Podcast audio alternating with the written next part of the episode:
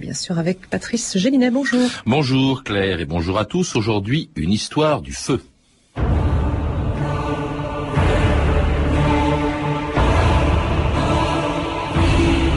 C'est la foudre qui a apporté le feu sur la terre. Elle est le foyer primitif de toutes les flammes dont nous jouissons. Lucrèce, 1er siècle avant Jésus-Christ.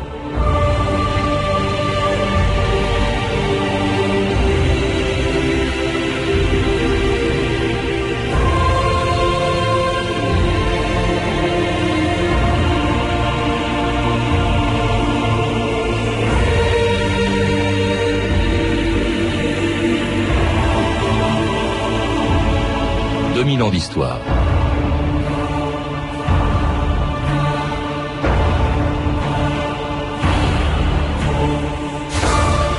Pour les anciens, comme Lucrèce, la réalité était composée de quatre éléments essentiels. L'eau, la terre, l'air et surtout le feu, dont la domestication, il y a 500 000 ans, a permis aux hommes de se distinguer de l'animal.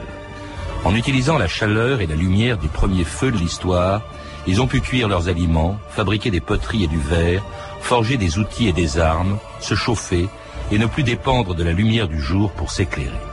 Mais avant de découvrir tout ce que le feu pouvait leur apporter, encore fallait-il qu'ils cessent d'avoir peur de cette chose étrange qu'ils voyaient au sommet des volcans et que leur apportait la foudre et que nos plus lointains ancêtres prenaient peut-être pour un animal. L'animal n'était pas si dangereux. On pouvait le garder au bout d'une lance. Mais si on l'approchait de trop près, il piquait. C'est le premier nom qu'on lui a donné. On avait vaincu notre peur et il dansait devant nous. On ne se doutait pas alors de toutes les conséquences de cette découverte, de tout ce qu'on allait pouvoir faire avec du feu. Cette histoire s'est produite partout où il y avait des hommes. Pas toujours de la même manière, mais étrangement, au même moment, sur toute la planète, il y a 500 000 ans. Sa conquête a été difficile et parsemée d'échecs. Il a fallu des milliers de tentatives pour que naisse l'idée que le feu puisse être allumé, conservé, puis éteint par l'homme. Pascal Richet, bonjour. Vous êtes géophysicien à l'Institut de physique du Globe. Alors c'était, on vient d'entendre un extrait d'un magnifique documentaire de Jacques Malater et Yves Coppens, l'Odyssée de l'espèce, et le jour où les hommes ont, découvert le feu. Vous-même, dans, un livre, Le feu, aux sources de la civilisation, vous rappelez donc ce moment de la découverte du feu. Rien, dites-vous, dans ce livre, n'a davantage marqué la rupture de l'homme avec l'animalité que la découverte du feu. C'est vrai? C'est c'est vrai, mais plus que vrai. L'argument le, plus simple que l'on peut avoir, c'est que le feu n'a été, n'est approché, n'est vraiment utilisé que par l'homme. On voit des chats se dorer au bord de la cheminée. Pas un d'entre eux n'a eu l'idée de jeter une brindille dans le feu pour l'entretenir. Mm. Alors évidemment, le fait même que le feu ait été domestiqué par l'homme montre qu'une évolution s'était déjà produite, sans quoi les premiers hommes n'auraient pas fait comme les singes et se seraient contentés de regarder les feux naturels. Ça s'est passé quand cette domestication du feu? On a entendu 500 000 ans, c'est à ce moment-là à peu près. Oui, enfin, c'est, c'est ce Et surtout comment Est-ce que c'est la foudre qui a amené le feu enfin, Donc c'est ce qu'indiquent les témoignages archéologiques, qui sont évidemment incomplets. Il sera impossible de savoir comment c'est passé. Mais euh, grosso modo, c'est vers 400-500 000 ans. Et la source de feu, alors là, de ce point de vue-là, il y a peu de doute, c'est certainement la foudre. Certes, euh, les volcans euh, produisent des incendies, mais ils sont beaucoup, beaucoup trop peu nombreux, leurs éruptions sont pas assez fréquentes, et d'autre part, euh, les, les, volcans sont des montagnes, donc ils ont l'habitude d'être en altitude, dans des conditions où euh, des milieux humides où la végétation ne s'enflamme pas facilement. Donc euh, il n'y a pas de, il a pas de doute, la foudre. Ce qui est extraordinaire, Pascal Richet, c'est que ça s'est produit, on l'a entendu aussi, en même temps sur toute la Terre. C'est rentre dans des sociétés qui n'avaient aucun contact entre elles et en même temps, à peu près, elles découvrent et elles apprivoisent le feu. Il faut aussi tenir compte du fait que quand on dit que c'est 4 ou 500 000 ans, il y a des incertitudes qui sont pas ridicules. Et qu'on ne sait pas si c'est 400 ou 450, ou choses comme ça. Et donc 50 000 ans de différence, éventuellement, ça peut quand même compter. Mais le fait est effectivement qu'en Chine ou en Europe, Et curieusement, on n'en trouve pas en, en, Afrique de cette période. Les, euh, cette, domestication, cette domestication du feu semble s'être produite euh, en des périodes vraiment très très très très proches les unes des autres. Et, et pourquoi faire, euh, Pascal Richet Vous évoquez bien sûr la cuisson des aliments. D'abord, qu'est-ce que ça apporte de plus au fond qu'un aliment soit cuit ou cru aux hommes? Simplement goûter de la viande qui a été juste grillée avec de la viande crue. Ah bah, bon, un bon tartare, c'est pas négligeable. Broyé, mais vous, n'en mangerez peut-être pas tous les jours. Mm, mm. Et euh, il est clair que dès que vous sentez une petite, un petit fumet, ça vous met les papilles en, mm. en émoi. Donc de ce point de vue-là, c'est clair que non seulement le feu rend la viande plus appétissante, mais elle les débarrasse de parasites, de microbes divers et variés, et surtout le feu permet de manger des tas de choses qui seraient euh, qui seraient pas mangeables à l'état cru et je pense en particulier à, la plupart des plantes. Alors plus facile à mâcher aussi. Alors il y a également autre usage, on, sans doute le chauffage. Ça, ça a permis quand même à l'humanité euh, d'aller vivre dans des endroits euh, qui étaient beaucoup trop froids pour qu'on y trouve des hommes à l'époque. Il y a aussi bien entendu la lumière qui est à l'origine, vous le rappelez, de la vie en société ou en famille autour d'un foyer. Voilà un mot d'ailleurs qui est tellement banal qu'on oublie au fond que le foyer, c'est d'abord l'endroit où l'on fait du feu et autour duquel on se retrouve. Absolument. Et c'est le feu est un facteur de structuration extrêmement important chez les premiers hommes, puisque c'est autour du feu qu'on se réunit, que, que l'on discute avec les rudiments du langage qui commencent à apparaître peu à peu, et que l'on peut décider de, non seulement de l'organisation de, de, la vie, donc euh, il faut des gens qui aillent, qui entretiennent le feu, il faut des gens qui aillent ramasser du bois, donc il y a une spécialisation des tâches qui se met en place qui n'était pas imaginable auparavant. Et puis d'autre part, quand on est assis autour du feu, qu'est-ce qu'on fait? Mais on fait des tas de choses.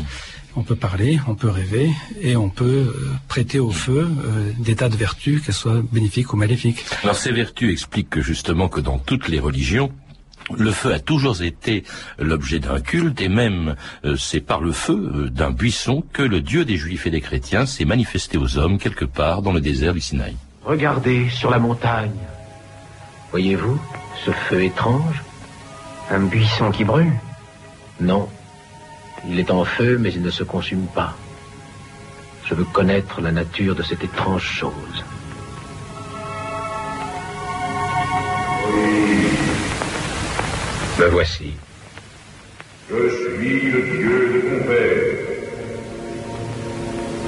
Le Dieu d'Abraham, le Dieu d'Isaac et le Dieu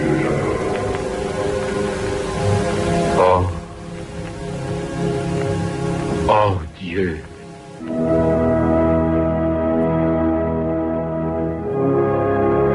Alors il n'y a pas que dans le christianisme dans le judaïsme, Pascal Richet, que Dieu est incarné, représenté par, par le feu. Il, il fait l'objet d'un culte dans presque toutes les religions, euh, vous le rappelez le culte où, à tout le moins, il tient un rôle important dans les dans les diverses célébrations. Le culte, parce que, je pensais aux vestales romaines qui, euh, qui gardaient le feu sacré. Il y a chez les Grecs le mythe de Prométhée, hein, qui est enchaîné à une montagne et dévoré par un aigle parce qu'il a volé le feu du ciel.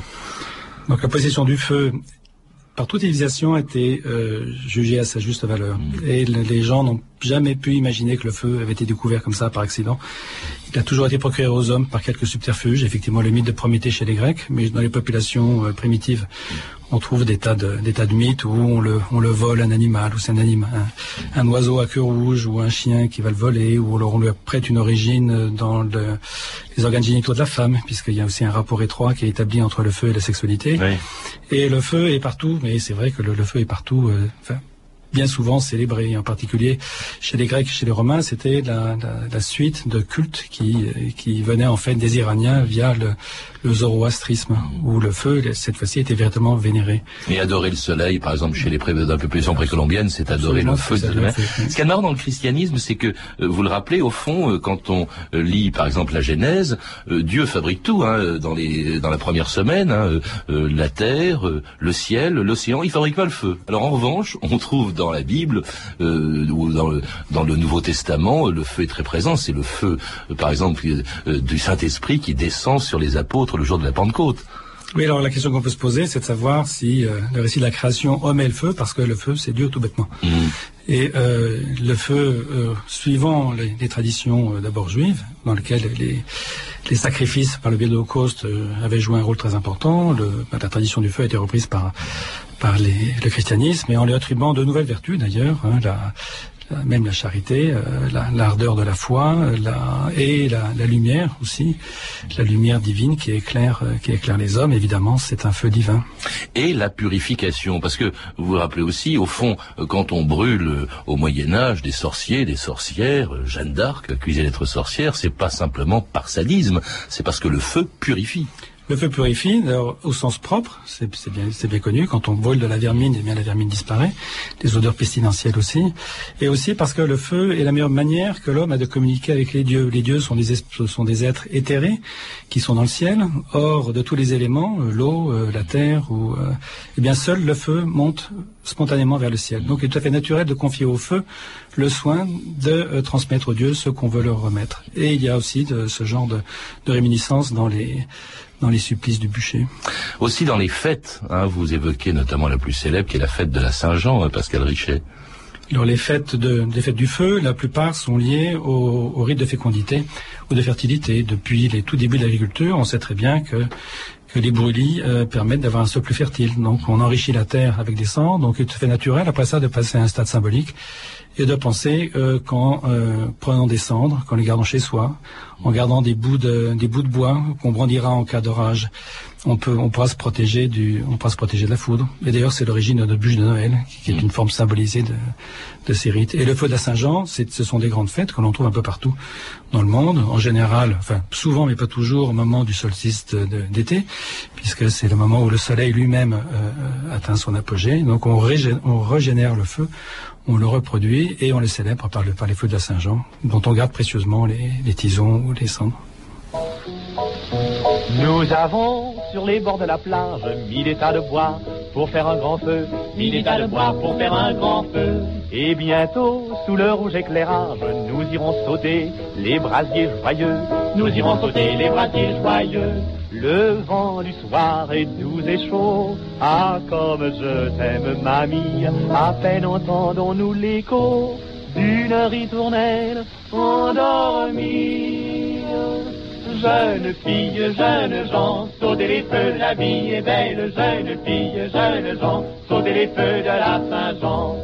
Vous écoutez 2000 ans d'histoire aujourd'hui, une histoire du feu, et puis cette chanson de 1934 d'un chanteur débutant à l'époque, puisqu'il s'appelait Trenet, donc les feux de la Saint-Jean. Alors indépendamment des, des, symboles religieux ou païens euh, du, du, feu, Pascal Richet, euh, il y a aussi l'usage, et indépendamment aussi de l'usage direct qu'on en fait, euh, c'est-à-dire se réchauffer, c'est-à-dire s'éclairer, il y a aussi l'usage indirect que l'on fait en fabriquant des choses grâce au feu, ce que vous appelez des arts du feu. Là, ça s'est produit bien après la, domestication du feu, hein, qui date d'il y a environ 500 000 ans.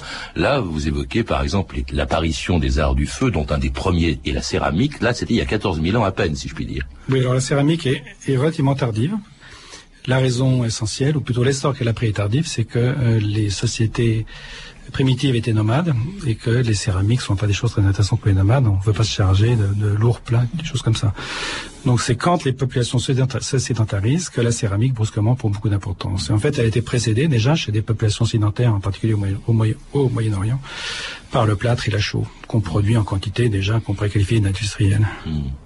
Alors il y a ça, il y a aussi, alors qu'est-ce qu'on fabrique avec? Vous l'avez dit, il y a de la, poterie, euh, il y a le verre également. Le verre, il y a environ 4500 ans, hein, dites-vous, la dernière invention majeure de la préhistoire.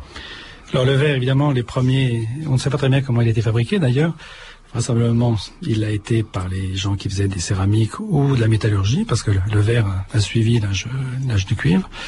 Et euh, les premiers emplois du verre sont décoratifs. Il faudra beaucoup de beaucoup d'efforts, beaucoup de travail avant d'arriver à en faire la matière transparente que l'on utilise de nos jours, à peu près 2000 ans. Et puis alors, bien entendu, la, métallurgie, hein, très ancienne elle aussi. Le, premier métal que l'on travaille, je crois, Pascal Richet, et grâce au feu, bien sûr, c'est le cuivre. C'est le cuivre. Alors le cuivre était déjà employé à l'étage des natifs, parce que le cuivre est un métal que l'on trouve sous cette forme naturellement. C'est un métal qui est un objet, une matière qui est très dense par rapport aux pierres. Mais curieusement, il a fallu euh, attendre la fin de la préhistoire pour que les, gens l'utilisent. Et après, on s'est rendu compte que le cuivre était plus facilement travaillable si on le recuisait. Et alors sans doute qu'un jour, euh, le recuit a été fait à une température un peu trop élevée, on s'est rendu compte qu'on le fondait. Et puis petit à petit, on a utilisé sans doute des, des minéraux, des, des gisements qui étaient moins riches en cuivre, et puis peu, peu, peu, peu, donc au lieu de, de travailler le, fer natif, le, pardon, le cuivre natif, on a travaillé des, des minerais de cuivre, et, et, là, ça a été les débuts de la métallurgie. Et puis il y a eu le, le bronze, le fer n'apparaît finalement qu'assez tard, hein, c'est un des derniers métaux dont on découvre euh, l'intérêt justement, enfin en tout cas les, les procédés de fabrication. Voilà, l'explication est toute simple, c'est que euh, le fer est effectivement le métal, je dirais, le plus abondant que l'on peut mettre en œuvre à la surface de la Terre, mais il est aussi le plus difficile à produire. Et en, en fait, l'ordre d'apparition des métaux, c'est l'ordre de, euh, de température croissante que l'on doit atteindre au cours des, des, des, procédés métallurgiques. Donc il a fallu en fait de une, une, bien meilleure maîtrise du feu et être capable d'atteindre des températures euh, plus élevées pour pouvoir fabriquer du fer. Contrairement d'ailleurs à la domestication du feu qui se fait à peu près partout en même temps sur tous les continents du monde, là vous nous rappelez une chose, c'est que par exemple les populations précolombiennes en Amérique latine n'ont découvert le feu que grâce aux conquistadors. Oui, mais là, les échelles de temps sont complètement écrasées. Là, on parlait tout à l'heure de 50 000 ans éventuellement de différence. Euh, si Christophe Colomb était arrivé mille ans plus tard, euh, façon de parler, peut-être que les, les Américains euh, auraient auraient inventé le feu, à leur, euh, le fer à leur tour. Hein. Et le fer que découvraient les populations précolombiennes était sûrement celui des armes des Espagnols, les épées, les fusils et un peu plus tard l'artillerie apparue en Europe à la fin du Moyen Âge. Regardez, voici bien la récompense d'un soldat d'aujourd'hui. Une balle d'arquebuse aplatie comme une pièce de monnaie. Colonel Capano. Les nouvelles armes à feu changent les guerres, mais ce sont les guerres qui changent le monde.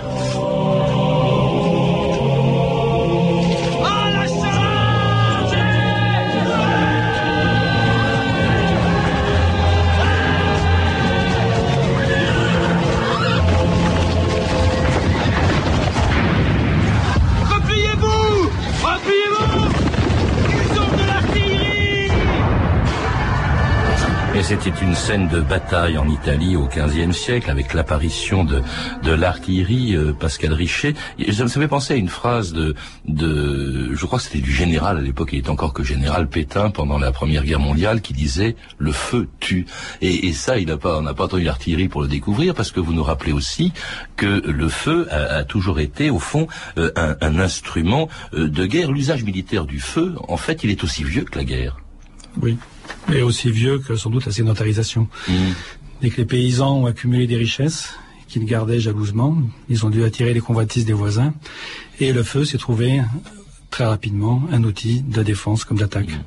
Parce que quand, quand je parle, quand vous parlez de, de procédés, enfin d'usage militaire ancien du feu, par exemple, il y avait les feux grégeois. Euh, ça, c'est très très vieux, ça, l'utilisation. C'est beaucoup moins vieux que les que les flèches enflammées, la poix ou ce genre de choses. Ouais.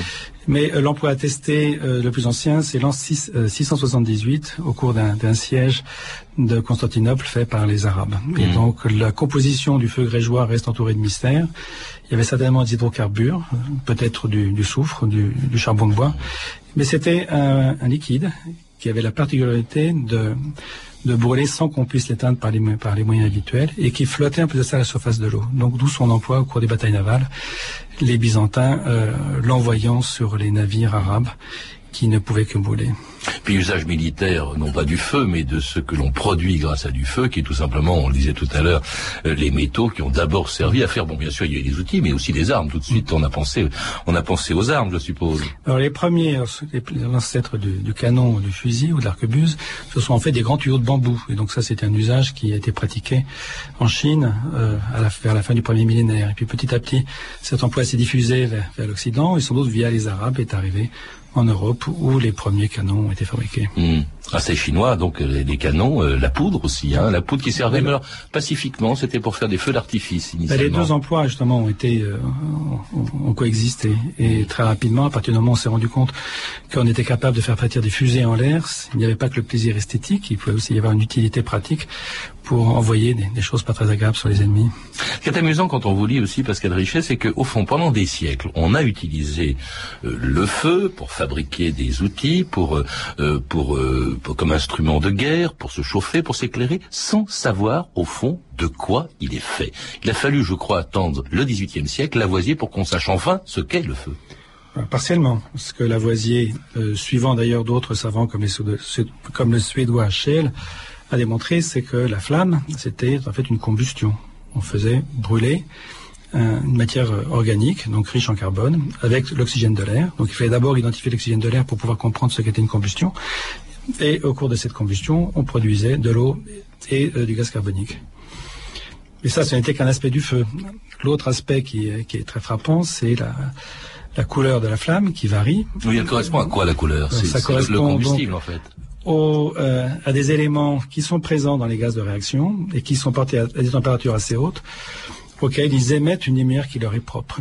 par, exemple, le sodium émet une lumière orange, le cuivre une lumière verte, et ainsi de suite. C'est là-dessus que jouent d'ailleurs les, les artificiers quand ils fabriquent des feux d'artifice. Il, y a des produits qui donnent une couleur différente. Alors, bon, en tout cas, la découverte de ce qu'est le feu, euh, de ce qu'il permet de faire, enfin, purement chimique, hein, euh, ça permet aussi d'autres usages, bien sûr, que, que la guerre, et ça a permis la révolution industrielle grâce à la machine à vapeur la, machine à, vapeur est elle-même le fruit de la révolution métallurgique et son origine euh, tient à la fin du, XVIIe au début du XVIIIe siècle, quand le charbon devenait difficile à exploiter dans les mines anglaises, parce que les mines devaient aller de plus en plus profondément et euh, se retrouvaient inondées. Il fallait pomper l'eau. Et pour pomper l'eau, l'idée est venu à quelques ingénieurs, dont l'anglais Sévry ou le, français Denis Papin, de euh, le faire par le biais de machines qu'on appelait machines à feu. Et donc c'était commode de le faire puisque le charbon, ces machines consommaient du charbon, mais justement on les exploitait dans les au-dessus même des mines de charbon. Donc il n'y avait, avait, pas de problème de transport. C'était les premières machines à vapeur en fait, non? Les toutes premières machines à vapeur, oui, ce qu'on a appelé les pompes à feu. Et là encore, donc, il y a d'autres machines qui vont venir. Il y a aussi les moyens de transport, le chemin de fer. Au fond, la révolution industrielle, c'est aussi un produit du feu. Alors, les premières machines à vapeur étaient très très peu efficaces. Le, leur rendement était euh, totalement négligeable par euh, par rapport à ce qu'on fait aujourd'hui. Et il a fallu beaucoup d'efforts, et en particulier ceux de, de l'écossais James Watt, pour transformer la pompe à feu en une machine moderne qui, à ce moment-là, s'est diffusée à partir du début du XIXe siècle à travers le monde, et qui a effectivement donné naissance à la révolution industrielle. Et avec des combustibles qui ont évolué, ça a été le charbon au XIXe, le pétrole n'apparaît qu'à la fin du, du, siècle, il y aura bien sûr le, nucléaire. Alors ce qu'il y a d'étonnant, c'est que euh, avec le feu, c'est qu'il a inspiré, quelle que soit l'époque auquel on l'a utilisé depuis qu'on l'a découvert, euh, de, de, de, manière différente. Ou bien, euh, évidemment, il inspire la reconnaissance des bienfaits qu'il peut apporter, ou bien euh, il, a toujours fait peur. Écoutez ce reportage extraordinaire enregistré en 1937 lorsque le dirigeable Hindenburg, rempli d'hydrogène, arrivait aux États-Unis après avoir traversé l'Atlantique. C'était sous les yeux et devant le micro d'un reporter britannique une des plus grandes catastrophes provoquées par le feu.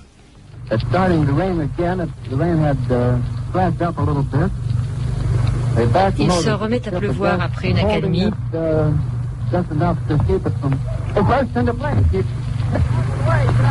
il y a une explosion dans le dirigeable.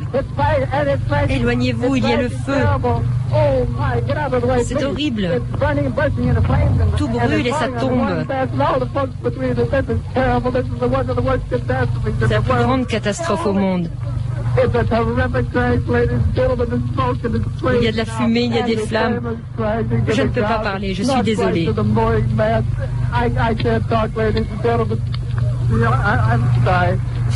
Jamais entendu un journaliste comme ça pleurer en direct. C'est vrai que c'était très impressionnant. Il y a la photo de ces catastrophes du Hindenburg euh, explosant, euh, dont l'hydrogène s'est enflammé euh, à son arrivée dans le New Jersey. C'était le 6 mai 1937. Pascal Richet, ça, n'a pas évolué. Hein. La peur du feu, elle demeure encore aujourd'hui.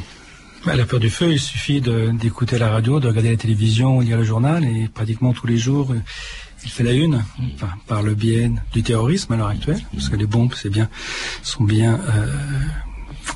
Est-ce qu'on a, eu raison finalement de, de, de l'apprivoiser il y a 500 000 ans On peut se le demander quand même. sans doute que si les, ça aurait pu faire matière de débat avec le principe de précaution il y a 500 000 ans. Oui. Alors en tout cas, le, feu, dites-vous, restera euh, toujours au fond la source de toute force employée par l'homme, hein, pour le meilleur ou pour le pire. Jusqu'à quand, au fond? Parce que au, le s'il y a du feu, c'est que euh, c'est sur la Terre, c'est que si la Terre existe, c'est parce qu'il y a le Soleil. Euh, combien de temps durera ce feu? Primitif qui est le Soleil ah bah, Le Soleil, a encore à peu près, on estime aujourd'hui 5 milliards d'années devant devant lui. Donc de ce point de vue-là, ce n'est pas, il n'y a pas, il n'y a pas d'urgence. Mais in fine, il est vrai que toutes sortes, toutes formes d'énergie, même les énergies dites renouvelables, du vent mmh. ou euh, du soleil, doivent leur existence au feu nucléaire d'une étoile. Mmh. Ben le, oui, le nucléaire. Pourquoi? Parce que vous évoquez les nouvelles, les nouveaux feux entre guillemets à la fin de votre livre. Parmi eux, il y a la bombe à hydrogène, la bombe H, qui est au fond que la reproduction du Soleil. Le Soleil, c'est de la fusion d'atomes euh, légers. Hein, euh, euh, la bombe H aussi. ce sont des, nouveaux, des nouvelles formes pour l'homme, mais ce sont évidemment les plus anciennes, puisque le Soleil existait bien avant que l'homme n'apparaisse. Mmh. Mais euh, il est vrai que les conditions de température qui règnent au, sein du Soleil, on a typiquement une quinzaine de millions de degrés, sont inimaginables et pourtant c'est ce c'est ce qu'on le reproduit dans une bombe atomique pour le pire, mmh. et c'est ce qu'on essaie de faire peut-être pour le meilleur dans les dans des euh, réacteurs nucléaires d'un type nouveau auxquels les Nations industrialisées, les nations industrialisées euh, essaient de faire. Merci Pascal Richet de nous avoir rappelé donc euh, euh, une histoire du feu que l'on retrouve aussi dans, dans, dans un livre de l'excellente petite collection Gallimard découverte, Le feu donc aux sources de la civilisation et qui a été signé donc par Pascal Richet qui était mon invité aujourd'hui. Vous avez pu entendre des extraits de plusieurs films, L'Odyssée de l'espèce de Jacques Malater et Yves Coppens qui est disponible en DVD aux éditions France Télévisions. C'est vraiment un, un extraordinaire docu-fiction, comme on dit, Les Dix Commandements de Cécile Bedmille avec Charlton Heston dans le rôle de Moïse, disponible également en DVD chez Paramount, Le métier des armes, un film d'Hermano Olmi, disponible en DVD chez Universal. Vous pouvez retrouver ces références en contactant le service des relations auditeurs en composant le 3230 puis en tapant la touche 1, 34 centimes la minute ou en consultant le site de notre émission sur franceinter.com. C'était 2000 ans d'histoire, la technique Michel Toutain et Olivier Riotor, documentation et archives sonores Claire Destacan, Claire Tesser et Cédric Joseph Julien. Une réalisation, bien sûr, de Anne Kobilac.